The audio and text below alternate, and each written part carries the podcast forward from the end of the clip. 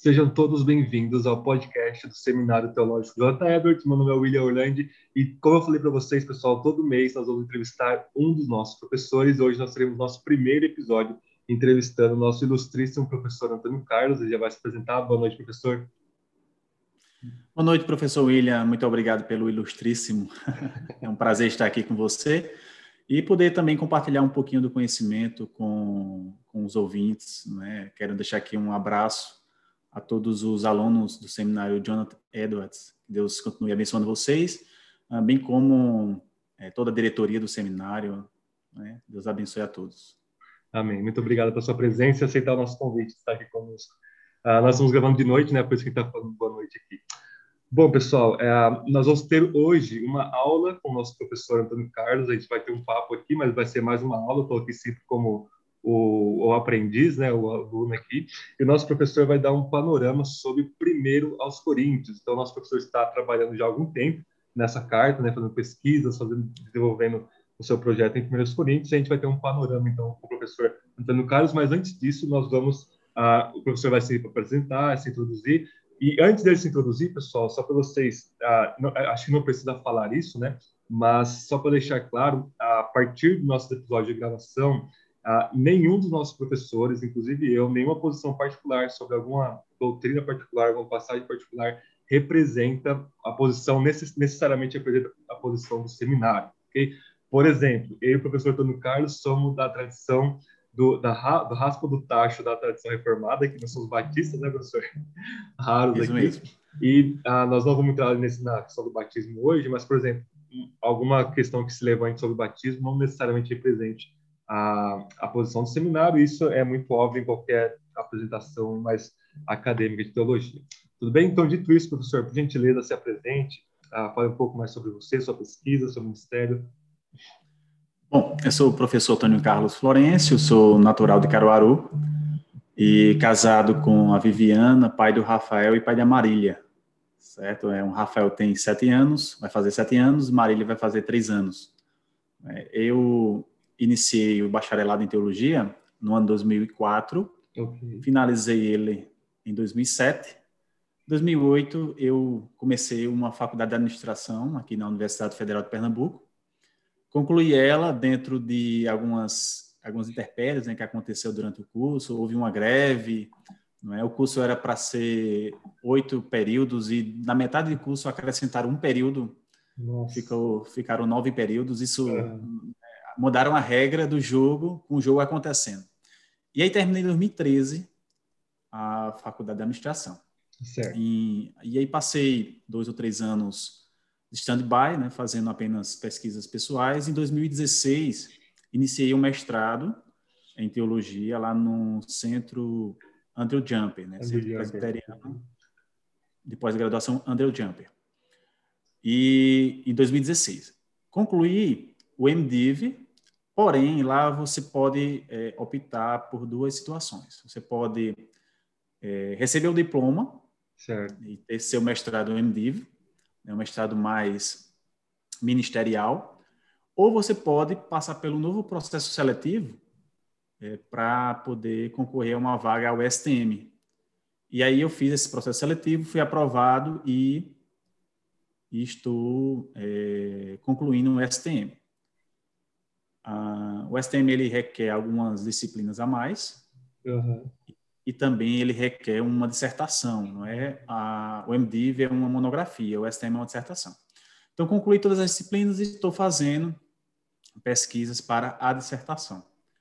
É, não é especificamente na área de 1 Coríntios, porém, quase todos os trabalhos né, do, do, mestrado, eles foram voltados para 1 Coríntios, quase todos. Uhum. Mas a minha dissertação, não é, se tudo caminhar bem e do jeito que eu que eu estou é, tentando estruturar, não é? é? Eu vou trabalhar sobre a teologia de Lucas Atos, especificamente nos cânticos de natividade. Então vou certo. mudar um pouco nessa uh, essa pesquisa uh, agora já para a dissertação. E como eu falei, meu meu carinho pelo livro de 1 Coríntios, ele se deu no ano de 2000 quatro no meu, na minha primeira aula de seminário. Uhum. Meu professor, uh, na época, pastor, Isso, pastor João Cal, é pastor Calvino Rocha, não João oh. Calvino, Calvino Rocha. Uhum. Ele é pastor da presbiteriana lá de Campina Grande. Ele foi o professor de 1 Coríntios e tanto ele como o livro uh, foi amor à primeira vista, não é? Ele é um excelente professor, o livro? Me deixou apaixonado e esse carinho por 1 Coríntios começou lá em 2004 e aí vim sempre uma hora ou outra lendo, estudando né, sobre essa temática. Eu acho o livro de 1 Coríntios ele um livro muito atual. Com certeza. Muito atual. Né. Então nós podemos ver que nós estamos, é, nós temos nas nossas igrejas os mesmos problemas que existia na igreja de Corinto. Então por isso que eu acho um livro bem, bem interessante a ser estudado. Então é, é isso, é a minha apresentação Graças a Deus por isso, super relevante e atual, né? Não só por ser escritura, né? Mas pela situação, né? Histórica que eles viviam e a gente está vivendo também. Professor, é, o senhor quer falar um pouquinho sobre as suas aulas no nosso curso de bacharelado em teologia? Dá só uma palhinha assim. Sim, falo sim. Uh, eu fui convidado pelo professor Jairo, né, o diretor do curso EAD, para lecionar as disciplinas de grego. Então, já foi gravado as disciplinas do grego 1, Grego 2, estamos finalizando as gravações do curso do Grego 3. Né? E tem sido muito enriquecedor a gravação, eu tenho aprendido bastante. Eu sempre falo que se você quer aprender sobre algum, algum assunto, algum, alguma matéria, dê aula sobre aquilo. Dê aula, com certeza. Né? Não, existe, não existe um aprendizado melhor do que quando você leciona, que você está ali pesquisando, preparando aula, e aí quando vem a aula os alunos fazem aquelas perguntas e algumas você sabe muito bem, outras você não sabe nada e você força você a continuar a sua pesquisa. Então, me deixou ainda mais é, apaixonado pela língua grega né? e eu pude revisar muitas muitos temas que ficaram não é mais mais no passado mas tem sido muito bom é? nós temos conseguido avançar bastante e eu até conversei com o professor Jairo é, o curso EAD de grego, eu estou conseguindo ir além do que se fosse um curso presencial, Sim. em termos de, de, temas. Por quê? Porque o curso presencial tem muita questão do exercício em classe, é? aquelas perguntas e respostas e sim, sim. tudo mais. Mas no curso EAD são aulas, entre aspas, líquidas. Então, eu consigo ir além. Então, se o aluno ele fizer ali todas as aulas, os exercícios, né, ele for com bastante atenção, ele vai conseguir ter um bom aproveitamento, não só do grego, como do hebraico ou qualquer outra disciplina do curso EAD. E também fui convidado pelo pastor Alexandre, que é o, o diretor do curso presencial, né, para agora, no segundo semestre, lecionar a disciplina de Teologia Joanina. Né, uma disciplina que você está tá gravando né, para o curso EAD. Então, vamos trabalhar um pouquinho da teologia joanina, né, todos os, os, livros escritos por João, né, quais são as suas principais ênfases teológicas é, em relação a, a, esse tema. Também sou convidado é, para o curso de pós-graduação é, em Novo Testamento. Eu já lecionei três disciplinas para esse curso. Hum. Também foi muito bom estar com os alunos, né, já é um, um nível um pouco pouco acima né, do bacharelado, sim, sim. mas também foi muito enriquecedor. Né, tenho ficado muito feliz com essas oportunidades. Amém, glória a Deus. É, pessoal, só uma palhinha para vocês. Eu assisti muitas aulas de grego do professor, que são excelentes, são de primeiro nível mesmo. E uma coisa ainda adicional de, né, de positivo é que o seminário coloca o grego logo no primeiro semestre, né, professor? Então, alguns seminários colocam lá para o final, né? E eu acho muito proveitoso o aluno já entrar e ter esse primeiro contato com o grego 1, depois o grego 2, grego 3, três semestres com o grego, para já ir se acostumando ali com, com a, a, o texto grego né, do Novo Testamento. Então, eu acho isso excelente. Então, se vocês quiserem estudar aí, se não tiverem matriculado ainda, fica a dica para vocês, curso de bacharel EAD em teologia do nosso seminário. Beleza? Muito bom. Show de bola, professor. Bom, vamos para a nossa carta de 1 Coríntios. A gente estava conversando no grupo dos seminaristas esses dias, professor. Eu acho que foi o senhor mesmo que falou que eles, eles estavam com medo do de Apocalipse, né, de interpretação, e o senhor falou que existem livros mais difíceis do que Apocalipse. Se eu não me engano, o senhor citou Gálatas Romanos, ah, o qual eu, eu concordo perfeitamente, mas na minha lista, 1 Coríntios também está na lista daqueles que é mais difícil do que Apocalipse. O que o senhor acha disso? Isso. É, eu concordo com você. Apocalipse ele tem sua certa dificuldade, mas eu ainda acredito que Romanos, é, é, para você fazer um estudo panorâmico de Romanos, você consegue fazer tranquilamente. Sim. Agora, quando você parte para aprofundamento em Romanos, né? O debate na academia sobre Romanos é, é, é muita coisa, é muita não é? Coisa. E hoje, hoje eu, eu tenho lecionado Romanos em um outro seminário aqui na cidade. Sim. E a questão de Romanos não é a falta de material. Né? Nós temos um excesso, excesso. é, de comentários sobre Romanos. O que falta para nós é tempo para a gente se debruçar em cada é. comentário, ver qual a ideia, o pensamento de cada autor, cada argumentação. Não é sobre a, a minha última aula foi sobre Romanos capítulo 8, eh, capítulo 11, verso 26, que fala da salvação de todo Israel. Nossa. Então, é você, você sai, não é pesquisando, lendo sobre isso, vendo o que é que os autores entendem, quem é todo, quem é todo Israel, o que é que ele quer dizer por todos, que tipo de salvação é essa, se é presente ou futura, não é? Então, você começa a é, entrar num oceano de, de pesquisas, de, de materiais sobre isso, e não é fácil. Não, não é fácil, não. E Primeiras Cada argumento, também. É, uhum. é, Primeiro Coríntios também tem suas, suas certas é, dificuldades, mas particularmente Romanos eu tenho, tenho visto que tem, existe mais interpretações diferentes. Tanto que o tópico algumas... sobre a relação de Paulo com a lei, especialmente em Romanos e Gálatas, é o tema mais escrito e dissertado no último século. Né? Então, é um material, é. assim, para você se atualizar na leitura, vai uns anos aí no mínimo, né? Verdade, verdade. Professor, fala um pouquinho para a gente sobre a questões introdutórias de Primeiros Coríntios, sobre autoria, óbvia autoria, né? Mas sim, data, ocasião, propósito.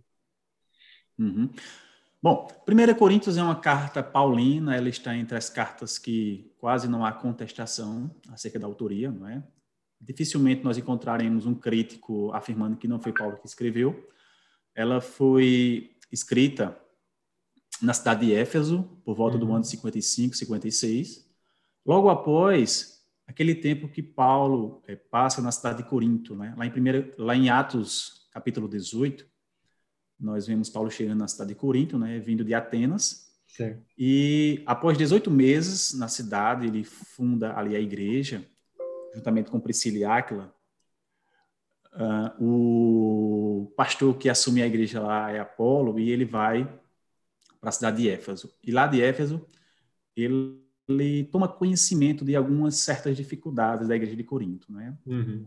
É, o texto lá de Corinto fala que os da casa de Clói, então existe uma possibilidade de ser familiares ou até mesmo funcionários, levam ali a Paulo algumas informações Uhum. E Paulo não fica contente com essas informações. Né? Paulo se entristece porque há pouco tempo ele tinha deixado a igreja, tinha deixado a cidade. E já estava uma certa bagunça aquela igreja, não é? com divisões, com vários problemas que vamos tratar ainda na, nesse podcast. Né? E também, uh, Paulo ele busca ali responder algumas das muitas dúvidas que os coríntios tinham ao que tudo indica, eles escreveram uma carta a Paulo, com uma série de uhum. questionamentos acerca de variados temas. E Paulo, ele, em uma, uma única carta, ele tenta repreender a igreja diante das notícias, das má notícias, como também ele tenta responder a essas muitas dúvidas que os coríntios tinham. E a carta tem 16 capítulos, capítulos de 1 a 6, ele busca justamente repreender a igreja, uhum. devido a essas más informações. E do capítulo 7 em diante, até o 15 especificamente, ele busca responder essas dúvidas. E aí nós sabemos porque ele usa uma fórmula chamada peride, que ela pode ser traduzida como a respeito de ou concernente de. Então, quando nós vemos essa fórmula, nós entendemos que Paulo está ali trazendo uma resposta a uma dúvida é? ou alguma dificuldade de interpretação por uhum. parte dos coríntios. Então, vemos no capítulo 7, vemos no capítulo 8, no capítulo 12, no capítulo 15, é, e algumas outras passagens dessa fórmula. Então, são, é, são respostas de Paulo a uma carta enviada pelos coríntios com essas dúvidas. Certo. Em relação a isso, professor, é, é eu gostaria de ah, saber a sua opinião sobre. Alguns críticos vão dizer que, na verdade, existiram quatro cartas de Paulo aos Coríntios. Existia uma, uma carta anterior a essa, que se perdeu.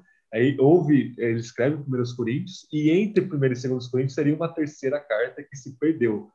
O senhor uhum. acha que essa hipótese é plausível? Ela tem a sua. Ou, ou não? É, é, merece não, é, um, é, é, é, uma, é uma hipótese plausível. Ela tem sido, tem sido defendida não somente por aqueles críticos mais liberais, mas também pelos conservadores. Sim. sim. Né? Porque, porque em 1 Coríntios nós encontramos Paulo falando de uma carta anterior. Sim, é mais uma carta. Uhum. Nós, isso, nós chamamos de carta prévia, certo? Sim. E aí seria a primeira carta de Paulo. Então, nossa primeira Coríntios, a canônica, seria a segunda carta, uhum. certo? E aí vem também uma carta, é, uma carta áspera, que Paulo vai falar Sim. em 2 Coríntios, Coríntios, não é? É uma carta mais forte, mais pesarosa. E aí muitos perguntam, não seria essa carta 1 Coríntios canônica? Sim. Não, porque o tom de 1 Coríntios não tem um tom de aspereza. Não é, não é essa carta tão pesada. Então, entende-se que é uma carta que foi perdida. Né? Uma carta não inspirada, Sim. então ela foi, foi perdida. Agora, existe um certo debate acerca dos últimos capítulos de 2 Coríntios, não é? do capítulo 10 é até o ao capítulo 13. Uhum. Alguns dizem que pode ser é, essa carta, essa terceira carta, já o Donald Carson ele acredita que não. Ele acredita que ali é, existe uma unicidade de 2 Coríntios, onde do primeiro capítulo até o décimo terceiro faz parte de um único documento. Né? Uhum. Né? E os conservadores eles têm também pensado assim.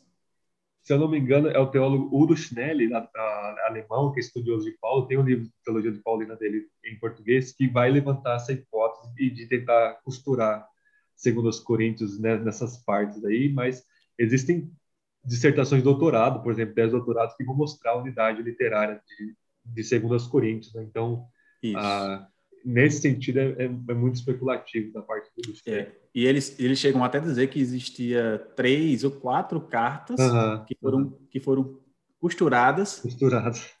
Né? Até que, que se chegou né, no documento 2 eh, Coríntios. Então, não existe nenhuma comprovação, apenas especulação. Uma pergunta que a gente ouve bastante com o pastor é se achassem essas duas cartas perdidas de Corinto, a gente aceitaria no cano? Isso afeta de alguma forma a inspiração? E como que o senhor responde a, a essas especulações? Poderia ser interessante para pesquisa ou para uhum. aprofundamento, mas de forma alguma nós não é, deveríamos aceitá-las. Uhum. Não é? Nós queremos também além da doutrina da inspiração, nós queremos também na doutrina da preservação das escrituras. Deus Sim. ele não uh, usaria Paulo para escrever duas cartas. Professor, está cortando um pouco a sua, a sua fala. A qual ele, entre aspas. Bom, então o que eu estava comentando é que alguns, alguns que entendem que essas cartas possam existir, né, se elas fossem encontradas nos dias de hoje, então elas não deveriam ser incluídas no cano, porque uh, nós cremos também na doutrina da preservação. Sim. Além da doutrina da inspiração, também na preservação das escrituras. Deus ele não ele não usaria o apóstolo Paulo para revelar a sua palavra, né, compor duas duas epístolas, esconder entre aspas essas epístolas por dois mil anos para que elas pudessem ser descobertas. E lembrando que a igreja ela não ela não aceita ou ela não define o cano, não é? Ela reconhece, reconhece. a própria escritura é que ela já deixa bem claro que ela tem autoridade e não a igreja a autoridade sobre a escritura. Perfeito, professor. Vamos passar para um panorama, uma macroestrutura de 1 Coríntios. Como o senhor gosta de dividir ou entende que essa carta é dividida para nós? Bom, capítulo do 1 ao 4, nós podemos entender que Paulo, após a sua introdução, uhum. ele trata sobre as divisões na igreja. Não é? Isso fica bem claro que existe uma igreja dividida entre aqueles que são de Paulo, outros de Apolo, outros de Pedro e outros de Cristo. Ah, e tem eles, que falam que Paulo... esses que são de Cristo era o pior grupo, né? Isso, é, eu também penso assim. Uhum. São chamados os, os espirituais, né? É. Os que se acham acima de qualquer uh, líder humano. Uh, e após o capítulo 4, nós temos o capítulo 5, que vai tratar sobre um problema muito sério na igreja, um problema de um incesto. Uhum. Né? O texto fala que um, um, filho ele se deitou com a madrasta. Com a madrasta. Né? Na verdade, o texto literalmente fala com a esposa do pai, do pai. mas aí nós subentendemos que seja, seja uma madrastra. É, senão ele falaria mãe diretamente. Né? Isso, é, usaria a palavra mãe. No capítulo 6, ele trata de um problema de, de litígio entre dois irmãos, uhum. né, uma, um grande, uma grande confusão que houve ali entre duas pessoas, né, dois irmãos. É, a partir do verso 12, existe um, um probleminha de interpretação que talvez até podemos falar sobre isso mais à frente. Uhum. No capítulo 7, Paulo começa a responder as primeiras dúvidas dos coríntios acerca do casamento, acerca do divórcio, acerca da solteirice, né, do celibatário, né, do celibato. Capítulo 8, 9 e 10, é, Paulo trata sobre comidas sacrificadas a ídolos, não é? trazendo também é, contribuições acerca do Antigo Testamento, né, do povo de Israel. Capítulo 11 ela é dividida em duas partes. A primeira parte trata sobre o uso do véu na igreja e a segunda parte sobre a Santa Ceia.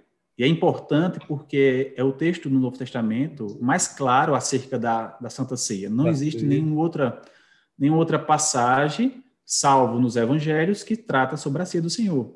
Então, se essa Perfeito. passagem ela não existisse, né, nós teríamos uma lacuna acerca dessa dessa, desse mandamento tão, tão importante que o Senhor nos deixou. Né? Capítulo 12 a 14 trata sobre o mau uso dos dons espirituais na igreja. Nem um pouco capítulo, polêmico.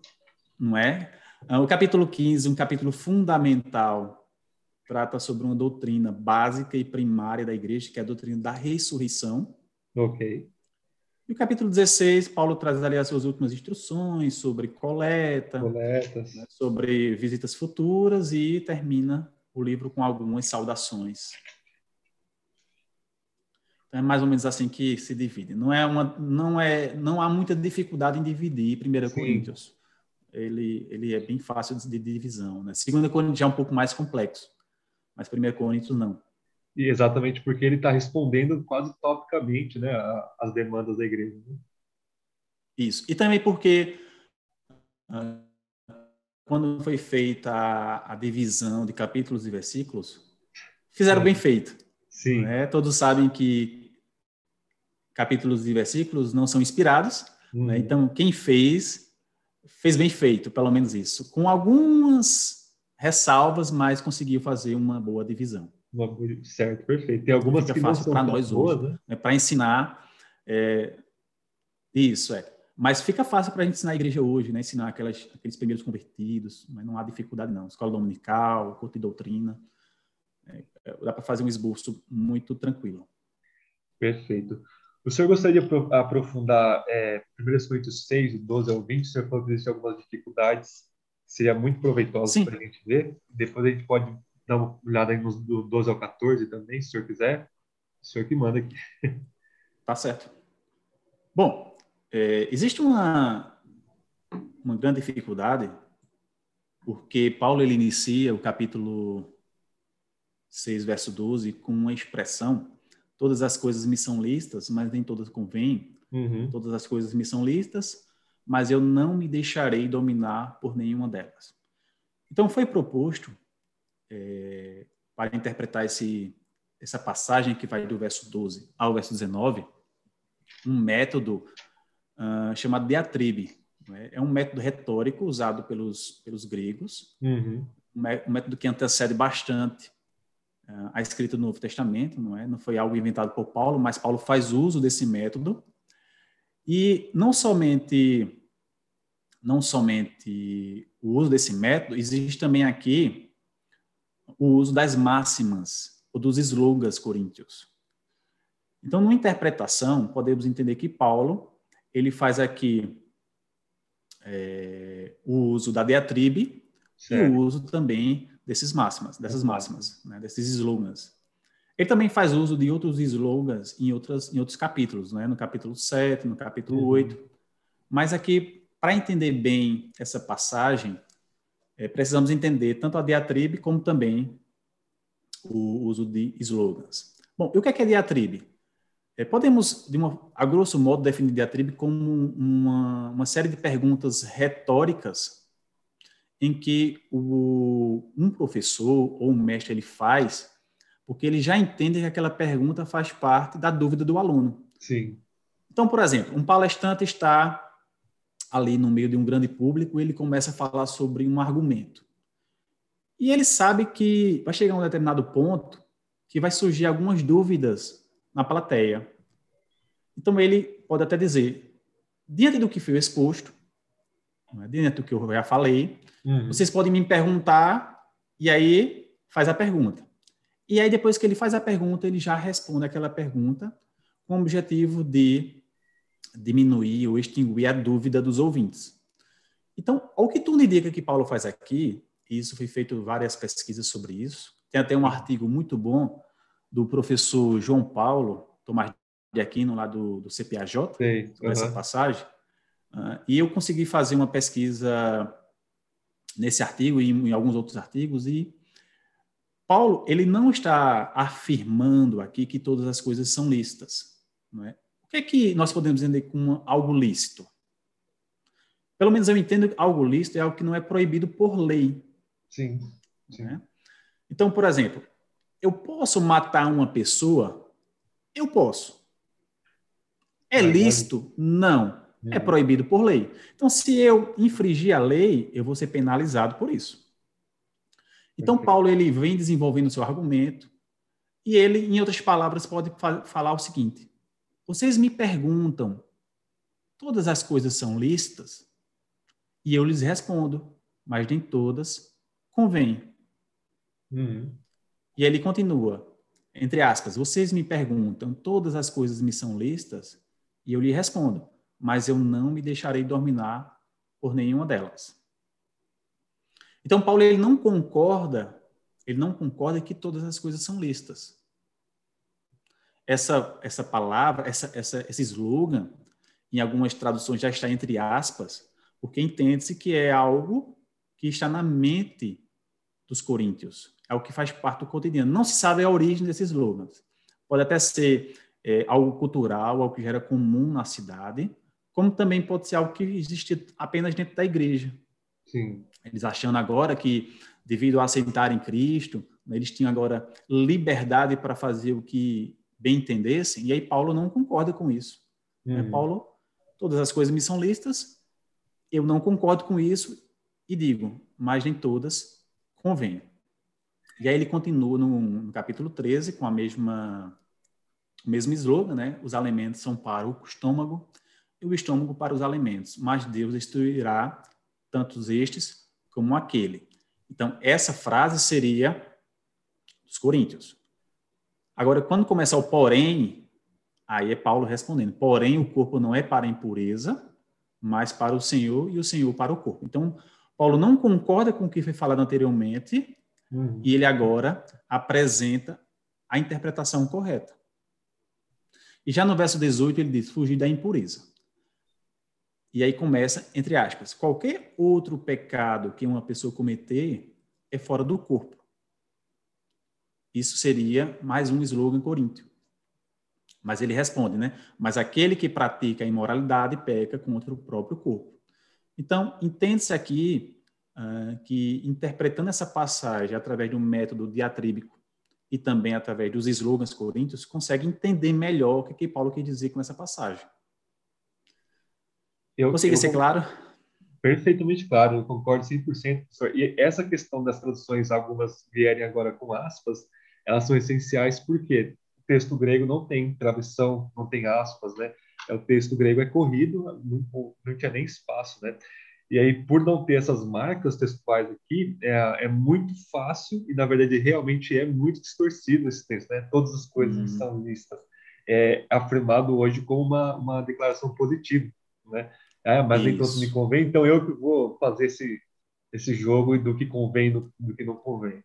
O que é, caiu no mesmo e, e acaba ficando muito subjetivo, não é? Porque Isso. o que convém para mim pode não ser conveniente, para você ou vice-versa. Um outro exemplo é o uhum. capítulo 7, né, do uso do slogan. Uh, capítulo 7, Paulo fala: Quanto ao que me escrevestes, é uhum. é bom que o homem não toque em mulher. Então, essa expressão, essa frase, é bom que o homem não toque em mulher, ela não foi dita por Paulo. Por Paulo, uhum. Ela também é um slogan coríntio. E Paulo uhum. não concorda com isso, por isso que ele responde no verso 2. Mas, por causa da impureza, cada um tem a sua própria esposa e cada um seu próprio marido. Se nós entendêssemos que é bom que o homem não toque em mulher, fosse dito pela boca do próprio Paulo, ia contradizer o que ele fala um pouco mais à frente. No verso 3, o marido conceda à esposa o que lhe é devido e também, semelhantemente, a esposa ao seu marido. Essa expressão toque em mulher, ele é um eufemismo, é, não é? Paulo faz o uso dessa expressão uhum. para falar sobre a relação sexual. Sim. Então, Paulo, ele não concorda com isso. Não é Paulo está dizendo que um homem não deva fazer relação sexual com a mulher. Porque no verso 13 ele diz que deve. Sim. Né? O marido concede à sua esposa o que é devido, ou seja, o seu corpo, né, para a relação, e também, semelhantemente, a esposa ao seu marido. Então, entendemos, né, a, acho que a NAA e a NVI, ela traz Perfeito. esse slogan entre parênteses. Entre parênteses. Né? E não somente, não, é...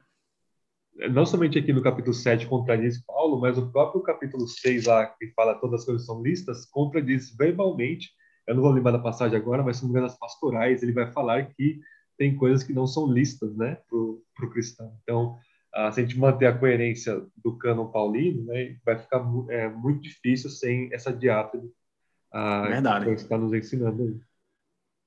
No capítulo 8, Paulo também faz o uso do slogan. Uhum. Né?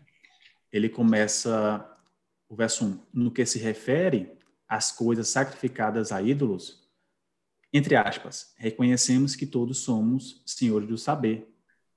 Então, esse essa expressão reconhecemos que todos somos senhores do saber é também um slogan corinto. É, e Paulo, ele não concorda e diz: o saber ensoberbece, mas o amor edifica. Então, é, é, é, louvável essas novas traduções colocarem aspas para que o leitor, né, aquele leitor que não tem acesso a um aprofundamento no texto, ele consiga já identificar o que é que saiu da boca de Paulo e o que é que saiu da boca dos coríntios. A, é, e entendendo que tanto o capítulo 7 como o capítulo 8, ele começa com aquela expressão, né, aquela fórmula peridê, que Paulo está ali respondendo às dúvidas dos coríntios. Perfeito, professor. O senhor quer aprofundar mais algum tema na carta, mais algum capítulo? Acho que pode dar uma olhada do 12 ao 14, se o senhor quiser. Vamos lá, vamos falar do 12 ao 14. Uhum. Né? Bom, capítulo 12 também, Paulo ele inicia a respeito dos dons 12. espirituais, então, mais uma vez, a fórmula peridê. Uhum. Paulo começa a responder as dúvidas dos coríntios acerca dos dons espirituais, e também Paulo tem ciência de que durante as reuniões existia o mau uso dos dons espirituais. Eu sempre deixo bem claro que dons espirituais é bênção, não é problema. Agora, o mau uso dos dons espirituais, aí é problema. Uhum. Né? Os dons espirituais, eles foram dados por Deus uh, para a edificação da igreja. Então, são importantes, são essenciais, são necessários, certo? Agora, o mau uso é o que Paulo vai condenar aqui, vai repreender, e é o que nós devemos fazer nos dias de hoje, certo? Porque mesmo existindo essa divisão entre cessacionistas e continuistas, uhum. os cessacionistas acreditam que o que cessou, ou os que pessoa os dons, isso, não, os dons que cessaram uhum. são os dons que são classificados como os dons miraculosos ou sobrenaturais, mas outros dons permanecem para os dias de hoje. Né? O dom de ensino, né? o dom de, de contribuição. Hospitalidade. Isso, hospitalidade, a fé. Uhum. Né? Então, não são todos os dons que cessaram, segundo a, a, o pensamento, o entendimento dos cessacionistas. Claro, entre cessacionistas e continuistas existe um, um leque de subdivisões, né? É, podemos dizer assim, uma escala de 0 a 10, onde 0 é aquele super sensacionista e 10 é aquele super continuista. Então, existe um, dois ou três, até chegar no 10. Sim. Certo? O reverendo Augusto Nicodemos, ele tem um curso lá no Edu Jumper, e ele divide entre sensacionistas uh, é, estricto senso, né? depois o lato senso, continuistas lato senso e continuistas estricto senso. Uhum. Então, numa, numa escala de 0 a 10, o estricto seria, por exemplo, de 1 a 4. Sim. Uh, depois vem o lato, que seria de 4 a 6. Aí o lato senso continuista, do 6 ao 8, e do 9 a 10 seria o estrito senso dos, dos continuistas. Então, é, para deixar isso bem claro. Bom, e aí no capítulo 12, verso 1, existe uma grande, um grande problema de interpretação, né, porque no original não existe a palavra dons. Dons. Né, no original existe uma palavra chamada pneumaticon. Uhum. Pneumaticon. Então não existe a palavra dons. E aí a grande dúvida entre os estudiosos é se Paulo aqui se refere a dons espirituais ou a pessoas espirituais. Uhum. Né? Pessoas espirituais. Por quê? Porque a palavra pneumático ela pode ser tanto traduzida no masculino ou no neutro. Então, se ela for traduzida no masculino, ela se refere a pessoas. Se ela for traduzida no neutro, ela se refere a coisas ou dons. Uhum. Então, existe esse debate aqui na academia. Uh, por exemplo, o Craig Bloomberg, o Augusto Nicodemos, né? Eles entendem que deva ser traduzido num masculino. Paulo aqui está tá falando de pessoas, uhum. né? e eles vão, nos seus livros, nos seus comentários, argumentar sobre isso. Porém, eu concordo que deva ser traduzido como como dons, né, traduzido no neutro. Né? Eu fui convencido por muitos estudiosos sobre isso, não é? Ah, o Carson, o Gordon Fee, uhum. né? o Anton Tisselton e muitos outros estudiosos, eles preferem entender que Paulo aqui fala sobre dons espirituais. Uh, e aí, uma, um, outro, um outro tema, um, outra, um outro verso que tem trazido uma certa dificuldade também, é quando Paulo fala aqui, no verso 3, anátema Jesus. Por outro lado, ninguém pode dizer Senhor Jesus, senão pelo Espírito Santo. Então, certo. a pergunta é, em quais circunstâncias é, essa expressão poderia ter sido dita? Será que elas foram ditas por crentes, por descrentes? Será que foram ditas por pessoas na igreja é, ou pessoas fora da igreja? Então fica essa série de dúvidas. Ah, do verso 4 ao verso 7, nós vemos aqui claramente a trindade envolvida na distribuição dos dons. Então nós chamamos, né, nós costumamos chamar de dons do Espírito Santo, mas poderíamos até falar dons da Trindade, dom, né, dom da Trindade, uhum. né, juntamente com Romanos 12, juntamente com Efésios capítulo 4, verso 11, né, em que cada pessoa da Trindade ela pode né, e ela participa está envolvida, aqui, né, está envolvida na na entrega, não é, desses dons, não é? E nós vemos claramente uh, o Espírito Santo, depois o Senhor, e depois Deus. Não é? Uh, porém, no verso 7, aí ele vai apresentar que, pelo menos nessa passagem específica, o Espírito Santo ele tem doado dons às igrejas. E aí ele faz a primeira lista de dons do capítulo 12. Uhum. E no final do capítulo, ele vai resumir com uma segunda lista que tem dons é, iguais, né? ele repete alguns dons e também ele apresenta novos dons espirituais. Ok. E aí o capítulo 13 fala sobre o amor e no 14 ele volta, né?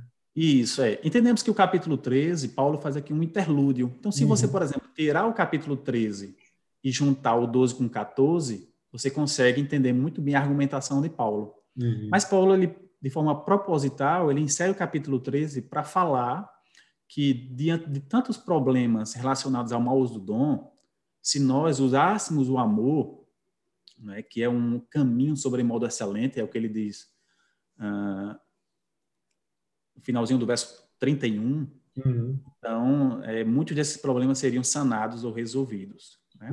Capítulo 13, existe uma certa dificuldade de interpretação, né, eu falo, é, para saber se Paulo aqui ele está sendo claro, sendo específico, acerca de até, até que momento ou até que tempo duraria duraria os dons espirituais. Né? Uhum. Ele fala no verso 9, porque em parte conhecemos e em parte profetizamos. Quando, porém, vier o que é perfeito, então o que é em parte será aniquilado. A grande pergunta é: o que é que Paulo se refere, o que é que Paulo tem em mente aqui quando fala do perfeito? Uhum. Né? Então, pelo menos três argumentações ou três entendimentos foram levantados ao longo da história da igreja. primeiro entendimento que seria o cano. Então, Paulo estaria dizendo aqui que quando as escrituras elas fossem é, estivessem completas, fossem reunidas e reconhecidas pela igreja, todos os dons acabariam. Uhum. Um segundo argumento fala sobre fala sobre o amadurecimento da igreja. Então, a partir do momento que a igreja se tornasse madura, os dons não seriam mais necessários. Mas a grande pergunta é: em que momento isso aconteceu ou vai acontecer? Porque até então nós vemos muita imaturidade dentro das igrejas. Quem usa essa, maior... essa segunda, perdão, só um parênteses, é o Jonathan Edwards, se eu não me engano. E... Quando você mais parecido com o céu você fica, menos você precisa dos dons, você vai precisando mais do amor. Ele, ele usa essa, ele é um exemplo do que seria esse segundo aí. Pra... Entendi. Interessante. E aí a terceira argumentação, e ela é mais plausível, é que se refere à parousia, à volta de Cristo, não é? É interessante que até o próprio João Calvino, ele acredita, ele crê nessa terceira, nessa terceira alternativa, terceira opção, não é? Ou seja, quando Cristo voltar, né, quando o perfeito vier, o que é em parte será aniquilado, passará, né, cessará. Não haverá mais necessidade do uso dos dons espirituais, porque nós já temos a perfeição face a face. Então, seria essa é, a passagem mais debatida, debatida né? Corinthians. Sim, também tem uma passagem que é bem debatida, que está no verso 1, capítulo 13, verso 1. Ainda que eu fale a língua dos homens e dos anjos, se não tiver amor, serei como o bronze que soa ou como um símbolo que retém. Uhum. A grande pergunta é: seria possível alguém falar a língua dos anjos? Uhum. Né? Será que existe sim essa língua angelical?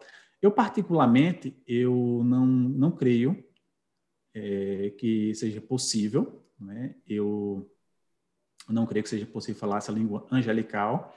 É, Paulo aqui ele faz um uso de uma hipérbole, de um exagero, uhum. e ele também faz uso desses exageros nos versos 2 e 3. Então, é como se Paulo estivesse falando, ainda que eu fale a língua dos homens, e se fosse possível, não é? Anjos, a dos anjos. Sim. Se não tiver amor, serei como, um, um, serei como o bronze que soa ou como um símbolo que retém. Então, eu não acredito aqui que se fale línguas angelicais. Eu sou defensor uh, de idiomas humanos, né? Idiomas humanos. Capítulo 14, Paulo ele continua a argumentação né, que parou no verso 31 do capítulo 12. E ele vai aqui especificamente tratar acerca da superioridade do dom de profecia em relação ao dom de línguas. Então, ele faz uma argumentação é, até um pouco extensa. Sim. E, e, também, quando ele vai tratar aqui no verso 26, acerca de ordem no culto, essa passagem é importante e fundamental. Não é? Quem dera que todos os uh, continuistas é, obedecessem essa palavra. Obedecessem, uh... Isso, né? Nas igrejas. Seria muito importante. É um debate a, a, a, natureza, o significado dos dons, é uma coisa, mas o uso dos dons também está regrado aqui, né? Então, independente Isso, da né? No sentido mais, mais pentecostal ou como a gente, como idiomas, você tem ainda mesmo assim essa, essa regulamentação toda aqui, né? Pois é. Então, Paulo deixa bem claro, olha, como é que deve ser usado os dons da igreja. Então ele fala no verso 26: Que fazer, pois, irmãos, quando vos reunis? Um tem salmo, outro doutrina, este traz revelação, aquele outra língua, e ainda outro interpretação, seja tudo feito para edificação. Então, nesse verso aqui, Paulo fala que o culto ele deve ser prestado a Deus com a participação da igreja, certo. dos membros da igreja, uma participação coletiva. Um pastor ele nunca deve orar no início do culto, cantar, ler a palavra, pregar, fazer tudo só. Ou seja, o culto ele envolve uma coletividade, Sim. uma edificação de toda a igreja. Mas no verso 27 ele vai falar: no caso de alguém falar em outra língua, que não sejam mais do que dois, quando muito três. Então Paulo ele estabelece um limite: dois, no máximo três. Isso sucessivamente, ou seja, um fala, para, aí o segundo começa, para, e o terceiro começa. E, por fim, ele deixa aqui a condição. E age quem interpreta. Essa é a condição. Tem que ter interpretação. Não havendo intérprete, fique calado na igreja, falando consigo mesmo e com Deus. Sim. Então, se há na igreja uma falta de intérprete, então ele deve ficar caladinho, não é? orando consigo com Deus, fazendo ali, trazendo ali uma edificação pessoal. Uhum. É? Então isso é a, a ordem de Paulo. Mas Paulo continua no verso 29, tratando-se de profetas, falem apenas dois ou três. E os outros julguem. Julguem, foi dito. Então, o julgamento da profecia é importantíssimo. Paulo já tem deixado isso bem claro em outras passagens. Uhum. Né, lá em Tessalonicenses, em muitas outras passagens. Certo. 30. Se, porém, vier revelação ao trem, que esteja assentado, cale-se o primeiro. Ou seja, Paulo ele não quer de forma alguma que duas ou três pessoas tanto orem em língua, como também profetizem. Né? Isso para ele seria um culto sem ordem. Né? Então, cale-se o primeiro. Verso 31. Porque todos podereis profetizar, um após outro, para todos aprenderem e serem consolados. Esse todos aqui não são todos da igreja, são todos dos três que ele falou, né? Dos dois ou três. Uhum. Estaria se contradizendo, não é? Uh, verso 32. Os espíritos dos profetas estão sujeitos aos próprios profetas, porque Deus não é Deus de confusão e sim de paz. Então é interessante notar que Paulo deixa bem claro que o profeta ele tem total controle né, sobre sua, sua vida, sobre sua mente, sobre o que ele, o que ele fala. Ele não entra ali por exemplo, em um estado de transe que fica uhum. incontrolável e depois ele acorda daquele transe e não sabe o que fez, o que falou. Então, biblicamente falando, isso não é verdade. Paulo deixa bem claro aqui que o espírito do profeta está sujeito ao próprio profeta. E aí Paulo fala sobre um tema polêmico, né, retomando o que ele já tinha falado no capítulo 11, acerca das mulheres na igreja, né? Se elas devem estar caladas, se elas podem profetizar sim ou não. É um tema bem polêmico. Sim. Aqui existe debate entre, entre ah, é, igualitaristas e complementaristas acerca dessa passagem. E aí Paulo termina o capítulo 14, né, no verso 40, tudo, porém, seja feito com decência e ordem. E aí entra, entramos no capítulo 15. Mas caso você queira, William, Sim. fazer alguma pergunta específica sobre alguma passagem, alguma interpretação aqui, você pode ficar à vontade. Tá, eu acho que para a gente caminhar para o final, tem mais uma, uma questão para colocar. É, na minha leitura de 1 Coríntios, é, eu posso estar muito equivocado, existe uma, uma espécie de ultra-realização da escatologia, e eu vou explicar isso para os nossos ouvintes. Né? Ah, é muito claro no Novo Testamento que a escatologia, os fins dos tempos já começaram. Né? Paulo diz em 1 Coríntios 10, 11 que os fins dos tempos já começaram aqui em Corinto. Então, o evento Cristo, vinda de Jesus como Messias, a vinda do Espírito, elas inauguram a, a, era vindoura, né, o reino de Deus, a nova criação, etc, etc. E me parece que existe uma super valorização do aspecto inaugurado da, da escatologia, ou seja, nós já estamos vivendo na, na, no fim, né? Com, e aí um detrimento do ainda não, do ainda não consumado, do, da plenitude que ele vai falar ali em Coríntios 13. Né? E nessa super realização, da super presentificação, você pode, pode dizer assim, da, do fim, aí acontece, ah, é, acontece divisão, acontece, ah, nós somos superiores, então a gente pode deixar o cara dormir com a manassa dele, ah, e todo, é, 12 ao 14, então nem se fala, dessa super manifestação dos dons como uma evidência da, do fim dos tempos, etc. E aí a minha pergunta é: será que isso não influenciou eles a começarem a negar a ressurreição corpórea final de 1 Coríntios 15, visto que eles já eram ressuscitados espiritualmente na conversão deles, conforme Paulo diz em várias passagens, né? Efésios 2, por exemplo. E aí talvez eles começaram a negar uma doutrina fundamental que seja a ressurreição e por isso que ele termina um grande tópico aqui da ressurreição. O que o senhor acha disso? Concordo. É, o teólogo Anton Tisselton ele tem alguns artigos acerca dessa temática, uhum, né, dessa uhum. escatologia ultra realizada. Ele vai defender também bastante no seu comentário. E é bem interessante notar que isso é bem presente na carta. Né? A carta ela demonstra ter também dois grupos.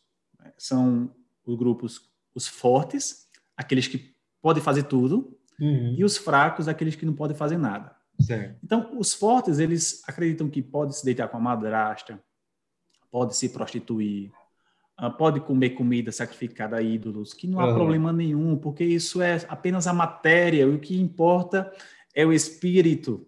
Né? Então, eles tentam fazer essa dicotomia entre corpo e espírito, e Paulo vai repreender eles. Agora, também existem os fracos, né? aqueles que, ah, conforme o capítulo 7, estão até com receio uhum. de, se relacionar com a própria esposa. Sim. E aí Paulo diz: não, olha, o, a, relação entre marido e mulher dentro do casamento, ela foi dada por Deus, ela é um presente de Deus para você, você deve desfrutar dela. Os alimentos foram criados por Deus. Então você deve orar a Deus agradecendo por aquele alimento né, e comê-lo. Então não precisa você ter esse receio, esse medo, né? Então ele vai justamente falar sobre esses fortes e esses fracos. E no capítulo 15, ele também deixa de mostrar que esses fortes e os fracos estão aqui uh, tendo uma certa dificuldade acerca da ressurreição. Então ele começa aqui, esses primeiros versículos são importantíssimos, deixa bem claro aqui que existe uma, uma testemunhas oculares que, são, foram fundamentais né, para que a igreja pudesse é, levar essa boa notícia da ressurreição a todos. Mas aí, depois do versículo 12 em diante, ele começa a falar aqui sobre, sobre essa temática. Não é? Existe também uma passagem aqui que é bem interessante, que é o verso 29. É. É, tem sido um dos textos bem difíceis de interpretação. Sim. Não é? Que é que Paulo aqui se refere ao batizar os mortos? Em favor dos mortos, uhum. Em favor dos mortos, né? O que, é que Paulo quis dizer aqui? Né? Então, são algumas especulações, mas eu acredito que o foco de Paulo aqui não é nem tanto falar sobre isso. Com certeza. Mas a importância da ressurreição à vida prática da igreja. Então, ele deixa isso bem claro é? fazendo aqui também uma citação de um filósofo, né, no verso 23, 33, não vos enganeis, dois pontos, as más conversações corrompem os bons costumes, uhum. que é uma citação de um filósofo grego, né? e ele vai deixar bem claro né, a ordem da ressurreição, né, que corpo vem, então é, concordo com você que isso tem sido um tema importante para é, levantado. Então, quando você consegue entender essa, essa ideia, essa interpretação que os coríntios tinham de uma escatologia outra realizada, você consegue interpretar melhor a carta. Fica mais fácil. E o que o senhor disse completou perfeitamente essa questão da dicotomia, porque pode ser uma influência, eles são uma igreja gentílica, né? E aí o platonismo vai falar que né, a tradição platônica, o corpo é mal, o corpo é a prisão da alma, você precisa se libertar. Sim. E aí casou uma coisa com a outra e aí virou isso daqui. É, muita gente não sabe, mas Corinto é, fica na Grécia e fica apenas 70, 80 quilômetros de Atenas. Uhum. É muito próximo. Muito próximo. Então, é uma, uma influência ali, não é muito grande. Fica uhum. ali na Caia, na região sul, é uma cidade que disputa muito com Atenas e até mais importante, Corinto, do ponto de vista político, econômico, não é, é, é político-econômico do que realmente a capital, que era Atenas. Sim, então, existia ali uma disputa, ambas as cidades, elas, é, existiam jogos, né, jogos né, olímpicos e os jogos istmos na, na cidade. É bem interessante quando você consegue compreender bem a cidade, a igreja, e daí você consegue fazer uma interpretação melhor da, da carta. Em suma, a 1 Coríntios nos ensina hoje que nós devemos ser uma igreja unida, ainda que diversificada, que busca a pureza, a santidade, que busca também a verdade doutrinária, né? Acrescentaria mais alguma aplicação prática aí, pastor? Sim, uma igreja que ela tem, tem um entendimento correto sobre duas doutrinas fundamentais, não é? que é a Santa Ceia sim, e sim. também a ressurreição. Então, Uhum. do ponto de vista doutrinário é importante. Né? E que ela é, faça uso dos dons espirituais de forma sensata, de forma sábia, de Amorosa. forma honesta, amorosa, sabendo que nenhum dom foi dado por Deus para edificação própria, mas sim para uma edificação mútua, uma edificação conjunta, uma edificação da igreja. Então, essa é, esse é o principal objetivo Sim. dos dons espirituais. Não é? Capítulo 7, pode falar. E além, o Paulo está passando uma rasteira o tempo todo no orgulho espiritual daqueles que se acham melhores que os outros também. né? Verdade. Os capítulos de 1 a 4 fala sobre isso, não é? Uhum. Existem três palavras que são bem comuns ao vocabulário dos coríntios, que é sofia, né, sabedoria, Uhum. gnosis, conhecimento, né? A terceira me fugiu agora, mas essas duas palavras, ela, elas são bem usadas por Paulo, não é? Sim. Ele fala sempre sofia e gnosis, ou seja, sabedoria e sofia, né? conhecimento. Isso, que Uhum. não, não há necessidade de buscar nenhuma sofia, nenhuma gnosis fora de Cristo, Aham. porque ele já é né, a representação de toda a sabedoria e todo conhecimento. Perfeito, professor. Então, eu acho que é isso. Quer acrescentar mais alguma coisa? Eu acho que consegui fazer aqui um panorama. É muita certeza, coisa, é né? muita É coisa. muita coisa. Aham. né? Cada, cada capítulo ele tem, tem Um algumas oceano interpretações, né? um oceano, né? Ah, por exemplo, a classificação, as definições dos dons, não é? São bem interessantes quando nós pensamos sobre isso. Mas é, não é o tempo não é possível para isso, né? Então eu recomendo a vocês algumas literaturas, Por favor, o comentário do Gordon Fee, né, de 1 Coríntios, é o é tido entre os melhores comentários de 1 Coríntios. Eu não concordo com 100%, algumas coisas eu discordo, não é? Mas Uhum. isso é comum, isso é normal, né? É um excelente comentário, está atualizado, porque Sim. a primeira edição dele é de 88, se não falha a memória, mas em 2014, 2015, ele fez uma nova edição, Aham. e aí, dessa nova edição, foi feita a tradução para o português. Então, Perfeito. é um, um livro muito bom. E temos também o comentário do Kistemacher, né, lançado pela Cultura Cristã. A Vida Nova tem dois comentários, o naquela série Comentários Expositivos, do Preben Van, Uhum. não é? e também o do Leon Morris. Para quem, quem já tem facilidade com a língua inglesa, tem um comentário do Anton Tisselton, né, o comentário do Thomas Schreiner, né, que ele veio como atualização do comentário de Leon Morris, né, naquela série Tyndale. Certo. E existe também uma infinidade de outros comentários, comentários socio-retórico, comentários né, mais críticos acerca de, de 1 Coríntios. O comentário do David Garland, né, da série da Baker, é Sim, muito bom, é um comentário muito bom, ele tem sido muito elogiado. Então, tem boas literaturas acerca de, de 1 Coríntios.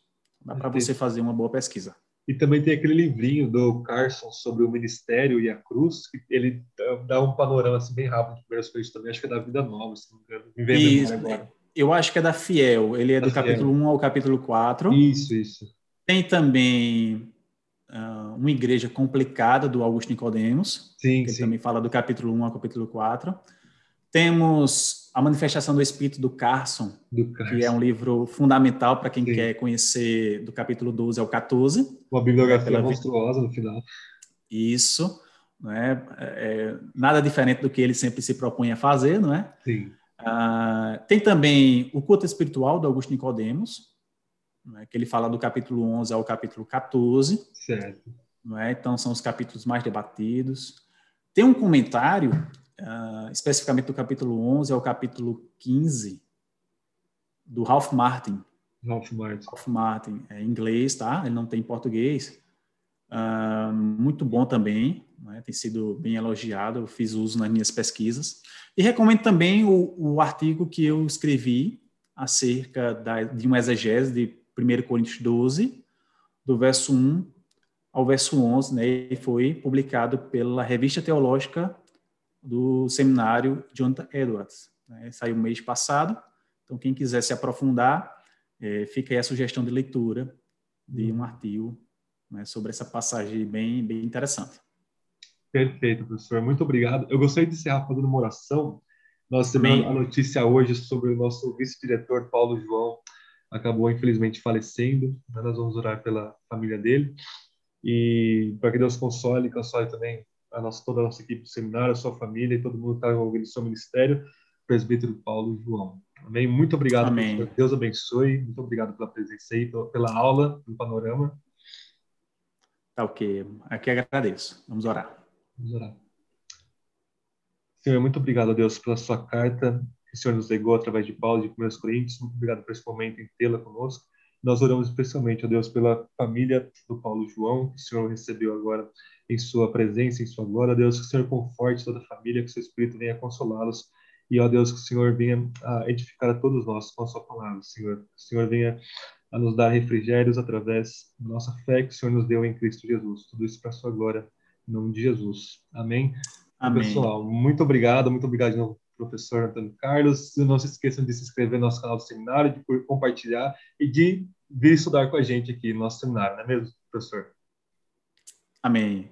Fica aí o convite, eu que agradeço. É um prazer estar aqui com você, professor William, para poder compartilhar um pouquinho sobre essa carta magnífica que é a 1 Coríntios. Maravilha. Até mais, pessoal. Até o próximo episódio. Deus abençoe.